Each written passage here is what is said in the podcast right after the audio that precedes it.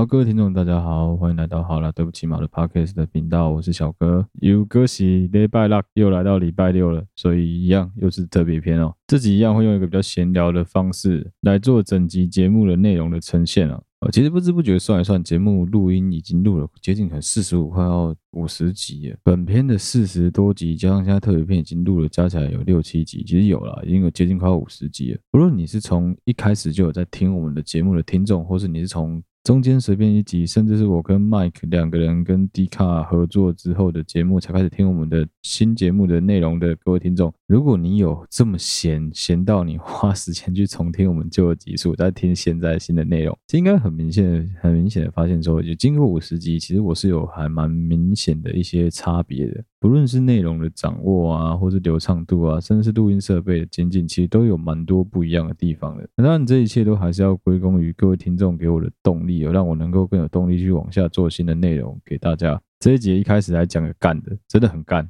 我的同事的年龄层基本上从一九七几年出生，一直到一九九几年，甚至现在已经有接近靠零零后的同事都有。在这清一色都是那臭男生的职场环境啊，其实聊的话题不外乎就是那一些。那你彼此之间要寻找有共鸣的话题，有时候其实会有一些难度的啊。在某一些话题上面，其实蛮难寻找到一个一定的共识，因为每一个年龄层的人对于事情的看法都不太一样。那我先说，我现在指的是台湾人的部分，就是我们纯粹论台湾人的部分，其他国籍的我们先不管。就纯粹讲台湾人，毕竟你光是一九八几年到一九九几年这一个抗战，这一个阶层，这一个轮回，这个十二年左右的时间，我的世代还算是有接触到，勉勉强强还没还可以说我们有接触到早期的电视游乐器、早期的漫画、实体书啊这些东西。到后来一九九几年之后出生的，可能九五年以后出生的小朋友，基本上他们甚至连电脑都越来越少摸，他们比较常碰到，其实反而已经是手机了。尤其真的是在台湾很幸福啊，网络的推波跟整个资讯的。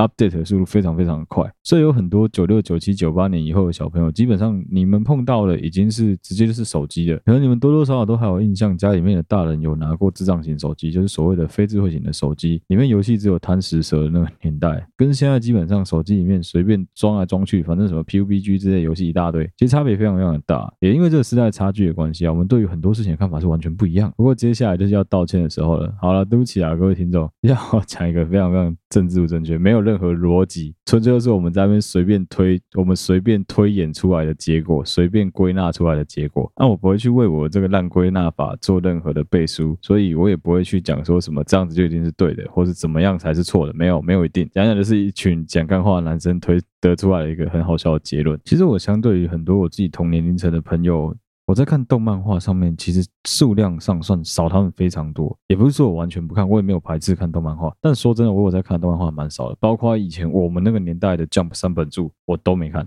完全都没看。我顶多就是可能转到电视转到的时候看一下，就这样子而已。我不会刻意去看漫画新番，我也都没在追。但是因为我一直以来都是一个对于新的东西吸收非常快的人，所以如果我对这个东西有一点点兴趣的话，我真的想看，我就会花一点时间去稍微研究一下。如果我想跟人家聊这个话题的话，我会花点时间去研究一下这个东西，然后再跟人家聊。这样子比较不会吃亏，而且比较不会落赛啊。所以虽然说我没有真的完完整整的看过《海贼王》《航海王》，我从来没有认真看过。我甚至我只知道角色的名字，我知道他们大概在做什么，他们到底做了哪些事情，做了哪些很有趣、很酷的冒险，我其实不是非常非常的清楚。包括他们打过谁，谁是好，谁是好的，谁是坏的，其实我有点分不太清楚。所以如果你要跟我聊的是什么，谁死掉让你很感动，哪一段剧情，谁跟谁说了什么话，所以让你觉得哦，这个真的热血沸腾到不行。有部分的剧情内容是不用你讲我也知道，像火。拳艾斯这个基本上大概都知呀，或者说以前的蛇姬那一段，干那个是基本上只要是臭男生应该都知道。这种有故事剧情的比较明确的，或是说很大众、很主流的东西，我是会被我旁边的人去影响到的，去 side effect 去影响到我的。所以基本上我是多少会知道，但太深入的东西我真的没办法聊。不过我们今天坐在餐桌上聊一个很真的我觉得蛮白烂的话题，算少数。以动漫来说，我觉得这个疗法蛮特别的。这是一个我们自己发现的很好笑的一个归纳法。我们在吃饭的时候，我有一个同事突然间讲到了《航海王》里面蛮新的集数，九百多集里面的一个内容。他突然间用一个莫名其妙的东西戳我的腋下，然后跟我讲了一句“舍明志”。我想“舍明志”到底是杀小弟的功啥？那同一个时间啊，其他就算是有看过《航海贼王》的同事，也没有马上反应过来，他就很惊讶的看着我们说：“什么？你们不知道啊？舍明志啊？”就是《航海王》里面的武士在决斗之前会说出来的话：舍弃的舍，姓名的名，智慧的智。好，这不是重点啊，干，这不是重点。那时候我心里面在想说，妈的，会记得这种中二的台词，真的只有他哎。反正是一个很有趣的一个人设，他就记得这件事情。后来间就因为这样子，所以我们开始讨论《航海王》，因为这个舍名之志好像是一个跟索隆稍微有点关系的故事线里面发生的故事。讲到的台词啊，我想还是有可能有听众跟我一样，从来没有认真去看过《航海王》，所以我解释一下，索隆是一个怎么样的角色。他在《航海王》里面的形象就是一个剑士，基本上就是一个剑客，绑着头巾，后来好像有变成单眼，以色块颜色的形象的话是绿色的，胸前有刀疤，看起来是一个蛮帅的角色。所以同时间，我们就问这个同事说：“所以航海王的角色你最喜欢谁？”其实我相信你问每一个人，每一个人答案都不太一样啊。就是有些人像有些女生干，我觉得妈超多女生喜欢乔巴啊。像我这种没有没有脑子的人，就是喜欢奶大的，就会直接选蛇姬啊之类的这种角色，或者哎奶很大的娜美啊。有些人会选布鲁克，有些人会选弗朗基，比较少听到，真的比较少听到有人会说他要选索隆。我这个同事开口一说，哦，我最喜欢的角色是索隆啊。我们所有人看着他之后，突然有另外一个同事开口讲了一句，我觉得，哎，真的干他妈很有道理的话。他说啊，就只有八加九才会喜欢索隆啊。刚好我们很喜欢索隆的这个同事，他的形象算是比较草根性的。总之，你看到他，你就知道他一定是本土派的。他就是一个比较偏加九类型的人，讲话还是都喜欢讲台语，就是一个帅帅的八加九啊。那同时间就在我们讨论说，干真的只有看起来很热血、热血笨蛋会喜欢索隆的时候，确实啊，八加九的形象给人家还是蛮热血，就热血笨蛋型的人。这样子的人喜欢索隆，听起来好像也没什么不好的。哎，先讲哦，干这个很政治不正确，这没有什么绝对哦，而且我没有要为谁背书或为谁偏袒什么。你喜欢索隆很好，好不好？我没有说你喜欢索隆就一定是八加九，我只是说在我们看起来，刚好他很八加九。他喜欢索隆，所以我们就用我们自己非常狭隘的统计学来说，哎，喜欢索隆的都是八加九，OK？那我现在真的很怕被骂，所以我觉得不管怎样，先道歉再说，对不起，因为接下来要讲的这个干更加政治不正确，而且我觉得这个更容易被骂。可是我相信有很多人的看法跟我们一样，而且如果你是一个动漫本格派的人的话，你应该看法跟我们蛮接近。就是当一个人问你说你喜欢动漫，某一部动漫里面的哪一个角色的时候，一般来说，每一个人都会有自己的选项，这很正常。不过，如果你有一个朋友，他直接告诉你说我最喜欢主角，而且他还说不出个所以然，他没有一个明确的理由的时候，通常这种时候只会有一个情况，这也是我们后来得出的结论：要么就是这家伙跟我一样，对于某一部动画不够熟，所以他只认识主角，所以他只讲得出主角，他只在凑话题而已。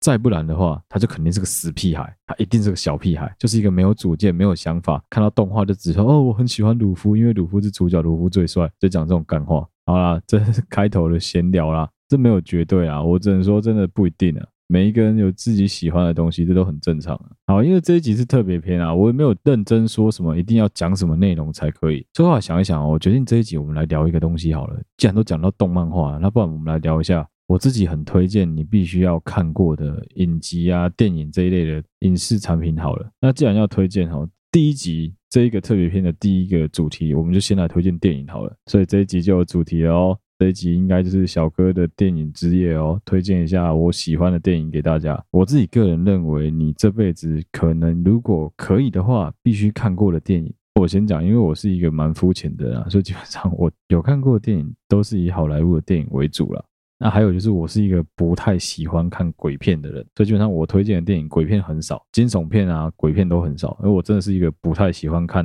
那种在那边把自己搞得情绪很紧绷、自己吓自己类型的电影的人。既然要推荐哦，第一部就来推荐一个 Netflix 最近刚上的电影。这部电影应该是一七年到一八年左右的电影，算是一部剧情片。拍摄的方式其实也没有什么好特别的，它也没有非常好的手法去拍这电影，但是它整个叙述起来的感觉会让你觉得非常的舒服，就是让你看这个故事会看的整个故事线很清楚、很清晰的一个电影。再加上它有《生活大爆炸》里面的那个 Sheldon Cooper 有演，所以就整部电影我觉得非常的适合我，而且很好看。哦，演 Sheldon Cooper 那个角色在现实世界他叫 Jim Parsons 吧。这个男生，这个男生的电影我都蛮爱的，因为我觉得他是一个很会 演戏的一个臭 gay，很三八，很好笑。那，我要推荐的电影第一部哦是《关键少数》。《关键少数》在当时上片的时候，如果我没记错的话，刚好是搭到那个 Black Lives Matter 这个最初期、最初期的时候。简单说，就是黑人的抗争刚开始萌芽的那个时代。所以这个电影在当时算是蛮卖座的电影，也蛮好看的，确实是蛮好看的一部电影。它剧情是在描述说。在 NASA 里面有聘用了一群女工程师，而且这些女工程师不只是女生，她们还同时间是黑人，她们同时间是少数族裔。发生在那个年代的故事，他们这些女生、这些女工程师会透过很多不同的方式计算啊，各方面的能力，帮助美国成功的把阿波罗吧，好像就是把阿波罗太空船成功送上外太空的故事。所以这部电影同时碰到了两个很政治，我觉得很政治正确的议题啊，一个是少数族裔，再来就是女权。不过，其实我觉得他讲到不止这个，他还要讲到一个很关键的东西。到时候去看电影就知道了。他讲到一个很关键的东西是，人要如何在你的工作场合当中去发现某一些趋势，发现那些趋势之后，及时的踏入到那个领域里面，及时的去学习新的东西，让自己甚至让整个部门的同事不被淘汰，不被时间的洪流没吞没。我觉得这是这部电影讲的非常非常好的一个东西。如果你是那种已经很习惯，或是你很不喜欢看女黑的那种很夸张演技的，那我蛮推荐你看这部电影。因为这部电影里面他们的演技比较收敛一点，不过相对来说可以演出他们被压抑的那个情感，其实我觉得是非常好的。整部电影的收放我觉得算蛮好，蛮节奏上掌握的也蛮精准的。我觉得如果有兴趣的听众可以去看一看。关键少数现在 Netflix 就有了。啊，讲到 Netflix 啊，就要跟大家聊一下。我发现你妈的真的是蹭蹭饭仔很多诶。我的 Netflix 底下寄生的，我看到多少人？Sean、Mike 喜欢索隆的这王八蛋，还有我的另外一个朋友，等于我有四个朋友寄生在我的底下，没有一个有付钱的，全部都用我账号用的很爽。因为我一直以来在 Netflix 看的片都很乱，而且很杂。你知道我会看什么吗？我会看那种纪实的，像国家地理频道这种类型的影片，我也会看纪录片，我会看一些战争的，我会看战争片，我会看影集，我会看电影，我什么都看，脱口秀那种我也都看。不过我觉得 Netflix 最厉害的地方就在于，即使我看的类型非常的乱，非常的杂，而且有时候我会故意没按到喜欢，不过它总是还是能够精准的去推算到说，诶，什么类型的电影，什么类型的影集是我有可能会有兴趣的。所以我只能说，这种后台大数据演算法真的很厉害。如果你还没有 Netflix 的话，我没有要夜配啊。如果你还没有 Netflix，我是蛮推荐你去办一下，或者蹭一下你朋友 Netflix 看一下。我觉得 Netflix 算是一个蛮棒的平台，就该有的都有，而且也可以放，又可以像我们有需要离线下载，我们又可以离线下载下来看。虽然它还是必须要在原本的平台上播放，不过蛮方便的。接下来是第二部要推荐的电影，第二部要推荐的电影，我不确定 Netflix 有没有。不过如果没有的话，我想各位听众还是有本事在网络上找到相关的资源啊。啊，我是很不建议大家用下载，如果你在线上看看就算了，不要。把这种东西下载下来，也不要随便的转发给其他人，好不好？我相信你花点时间找一下，还是能够在网络上找到合法的平台，能够看到这部电影的。第二部电影一样也是二零一八年上映的电影。这部电影的男主角是两个男主角，双男主角，两个人都非常的会演戏。我不知道大家有没有看过《魔戒》。魔戒里面的亚拉冈王亚拉冈，亚拉冈是一个非常帅的角色，在魔戒里面干那个长发样子，干有够帅。忘记这个角色叫什么名字，反正他有演《幸福绿皮书》，他在《幸福绿皮书》里面是演一个蛮重要、非常非常重要的一个关键角色，基本上他就是男主角之一啊。那《幸福绿皮书》在说什么呢？幸福幸福绿皮书的英文电影名字叫《Green Books》，这 Green Book 在美国一九五零一九六零年代是非常重要的黑人的外出指南。你身为一个当时有种族歧视非常严重的美国，你是一个黑人，你想要在外面住宿，你想要在外面交通各方面，你都必须要靠着这一本绿皮书来告诉你说哪边是你可以居住的地方。我们的男主角之一哦，就是崩坏的亚拉冈大叔哦，他的工作就是要负责护送这个爵士乐大师，黑人爵士乐大师。在他们美国本土巡回一整圈来做一个完完整整的巡回表演，在北美做演出是没有任何问题的。但，你往美国的南部那些蓄奴以前的蓄奴州去表演的时候，就很明显的看得出来，他们对于种族歧视的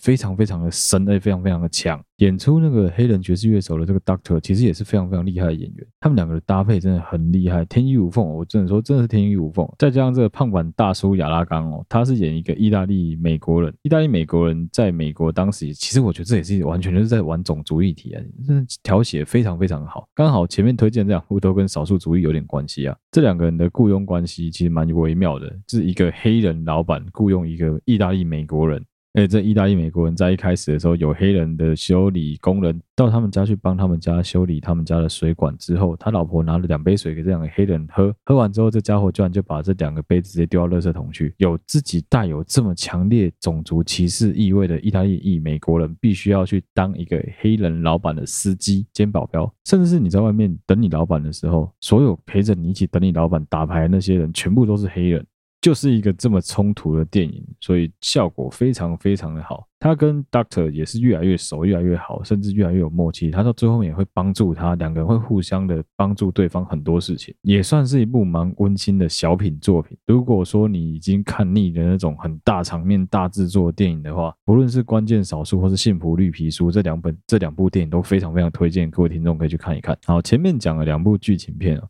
在我剧里面刚好在讲种族主义的东西啊，啊也是比较小品的作品，跟我们一般比较熟悉的那种好莱坞非常大制作、大成本、爆炸来爆炸去的这种电影是完全不一样。那、接下来我要推荐的电影啊，就是属于比较大成本、大制作的电影了。我要先说，我不是什么电影专家，我也不是什么多厉害、多有品味的人。我只想说啊，刚好最近很无聊，然后整理了很多电影清单啊，也是刚好推荐给我女朋友看在休假的时候也是陪我女朋友一起看了蛮多我自己认为很棒的口袋电影。看完之后，确实我女朋友以一个女孩子的角度来看这些电影，她也觉得不错，所以我才想说哦好，那我就干脆把这个 list 公开来给大家，如果有兴趣的听众，你可以去看一看。接下来要推荐的这部电影是一九九六年和一九九七年的电影。这部电影在上映的当时，大家就已经奠定了基本上战争片的地位，战争片就是要这样子拍。这部电影一开始的场面影响了后续一大堆电玩游戏的开头场景动画，都完完全全是学这部电影。包括他当时创新采用的运镜模式、手摇镜头的拍摄方法，还有那个很写实的场面，到现在都还是很多电影学不来的。我要推荐的就是迈特·戴蒙从一开始被他讲说他怎么一直被救的第一部电影《抢救雷恩大兵》。如果你刚好是一个从来对战争片没有任何一点兴趣的听众的话，我真的很推荐你可以花一点时间去看一下《抢救连大兵》。看完之后，说不定你对于战争片会有完全不一样的见解跟看法。不过，如果不巧你是一个非常不喜欢暴力场面、很不喜欢那种战争冲突的绝望感的话，你来看这部电影应该会觉得很闷，你会觉得很不舒服。不过，如果你跟我一样是属于军事片本格派的话，相信不用我推荐啊，你自己这部电影都不知道要看几次。像我《抢救雷恩大兵》至少看十次了。为什么会推荐《抢救连大兵》？有个很大的原因是。我自己认为《抢救雷恩大兵》的拍摄方式、他的手法、他的故事线，包括他整个故事的剧情内容，非常非常的完整。真的确实就是那个年代能够拍出来的，我觉得最顶尖的电影模式。他的台词、他的场面、他的控制方式，真的都很屌。顺便跟大家讲一件事情是，我不知道有多少人知道冯迪所有演《抢救雷恩大兵》。对，没错，就是后来跑去开一个光头，跑去开赛车的冯迪索。冯迪索由于 抢救雷恩大概，一九九六年的时候，当时他演出的角色是卡帕佐吧，我记得，少君卡帕佐，他演出的是一个就是跟着一起去拯救雷恩的小队的其中一个成员。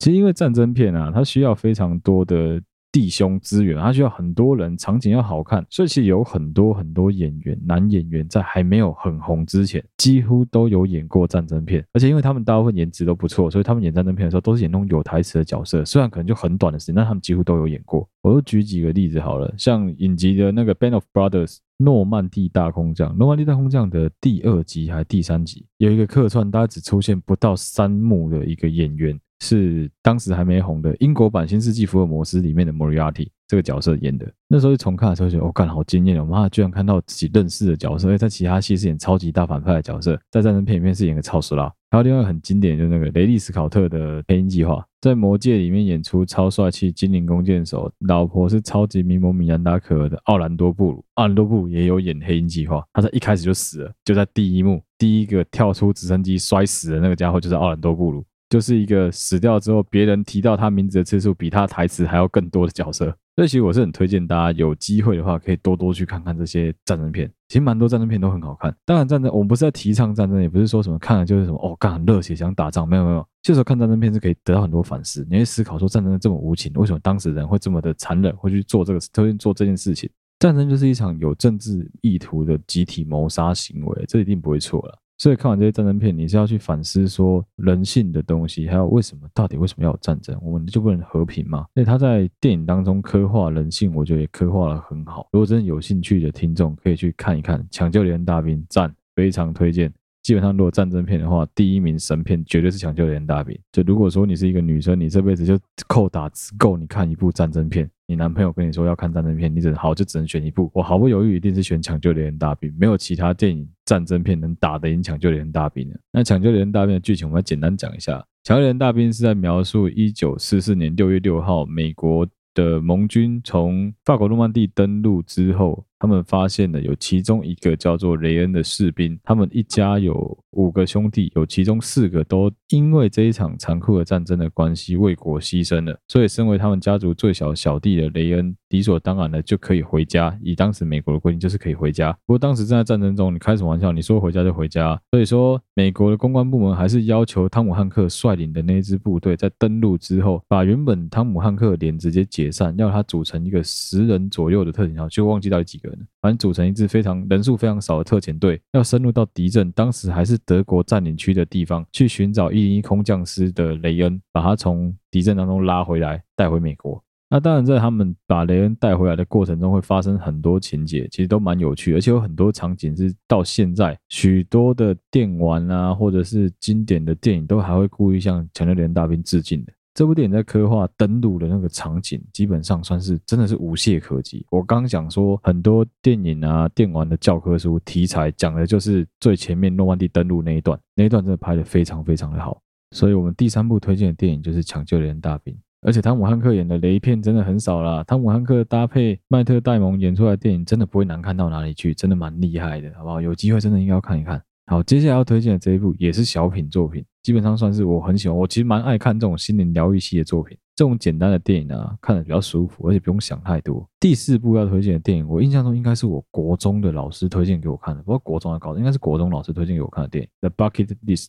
一路玩到挂。其实后来我发现呢、在他推荐的之前，我好像就有在电影台看过这部电影。这算一部蛮老的电影，也是蛮久了。呃，演员是摩根·费里曼，另外一个演员忘记他名字了。反正他们两个演戏也是非常非常的厉害，对手戏上非常的强。整部电影也是一个没有非常夸张的剧情，哎，其实算有啦，因为毕竟对方是富豪。好，那这一部电影在聊什么呢？一路玩到挂，简单讲，顾名思义，就是两个老人一路玩到挂。有些人可能会想说，干那些工商会以为我当然知道是一路玩到挂，怎么玩怎么挂没？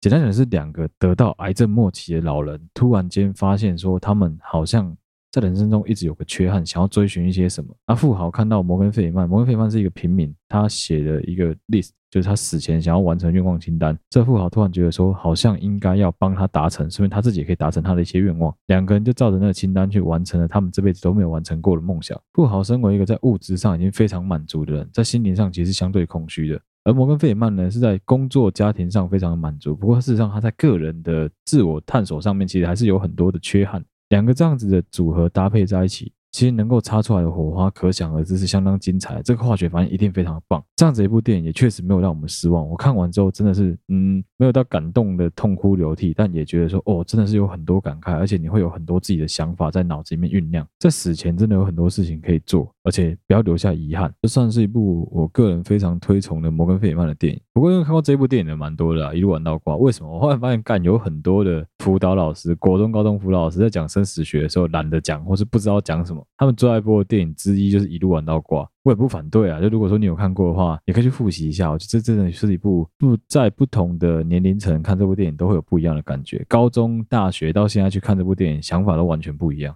你能够去看到的深度也会不同，就跟我们不同年龄层去读同一本书，其实会有不一样的体悟，是真的是相同的道理。随着年纪的不一样啊，你去看同一件事情，真的可以得到完全不一样的体悟。在不同的心境底下去看同一件事情，真的很容易可以得到完全不同的见解，其实蛮酷的。看电影也是啊，看书也是啊，听音乐也是啊，有时候就是欣赏一幅画，我觉得也一样。以前看某一些东西会觉得啊，干就这样子啊，这哪有什么？过了一些年龄上的差别，有了一点社会历练，自认为有了一点社会历练之后，回过头去看有一些作品，你会突然间惊觉说，妈的，原来是这样子，真的很有道理。当时看不懂，真的是自己太浅。除了成人内容啊，除了 A 片这种东西啊，不管什么年纪看，应该都一样。呵，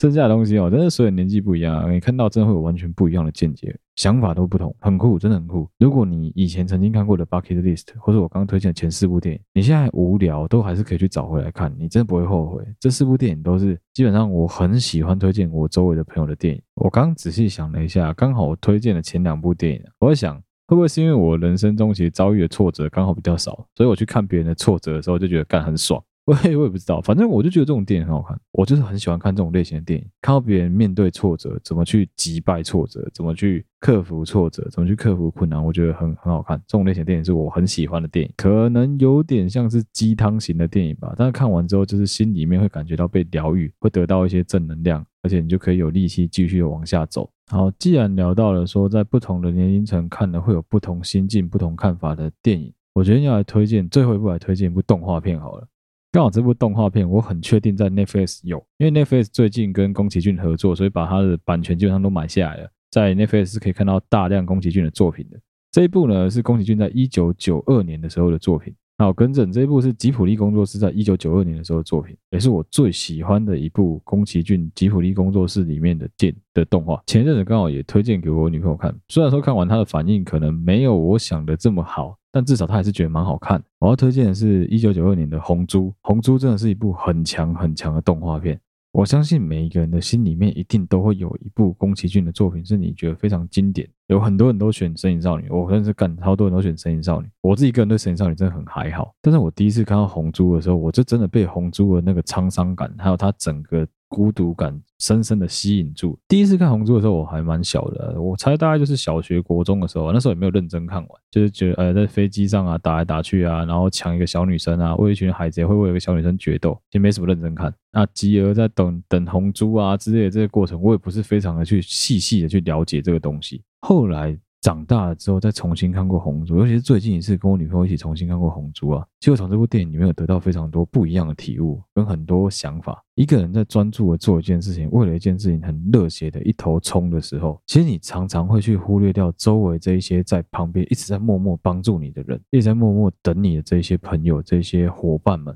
甚至有一些人其实是把你当成家人，把你当成爱人在看待，不过你自己不知道，因为你比较爱的是你的飞机，你比较爱的是你的事业，你比较爱的是你的投入在海贼保护当地亚得里亚海这件事情。当一个人过度投入到一件事情当中的时候，就很容易会陷入这个非常盲目的境地，导致说你很难去发现，其实你的周围有很多很美好的事物正在等待着你，你反而很容易被你眼前的这些东西蒙蔽了之后，就失去了自我。这期我觉得《红猪》是一部真的很强、很强、意蕴很深远的一部动画片。我相信不同年纪的人去看《红猪》都可以有完全不一样的感觉。如果你只是要很轻松的把它当成一部一般的卡通来看的话，我想你也可以看得很开心。不过如果你跟我一样是有一点点想法的，带着一点自己的有色眼光去看这部电影，我想你会得到很多不一样的体悟。《红猪》真是一部很很经典、很经典、很棒的电影。而且因为他实在是不可能真人化，不可能，真的不可能真人化。靠每一把红猪真人化一定超难看。可是红猪就是因为他的这个形象，所以你会觉得，我干，真的很厉害，很好看。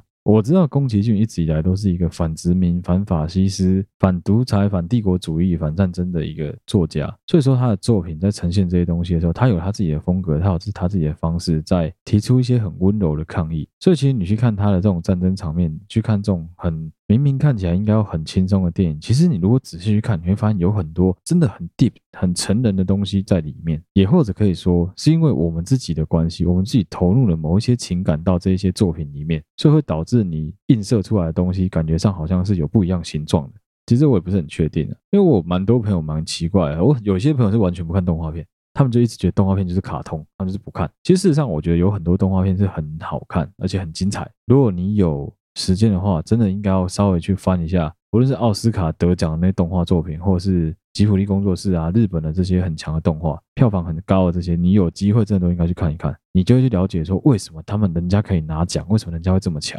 常常在看一些艺术作品的时候，你带着你自己的眼光去看这些东西，你会得到完全不一样的角度、不一样的想法。有时候稍微放空一下再去看这些作品啊，你还是可以得到完全不同的体悟。我觉得这是欣赏一个艺术作品很重要的一个地方。啊，废话有点多了，反正总之就是推荐大家这几部电影。之后有机会还要再推荐其他新的电影啊。啊，想说反正一集就大概半小时时间，我就挑几部我个人觉得很强，今天挑四部不同类型的电影来给大家。前面两个比较像啦，剧情片嘛。第一个是关键少数，第二个是幸福绿皮书，再来是一九九六年的抢救连大兵是战争片，还有最后一个是动画片吉卜力工作室的红猪。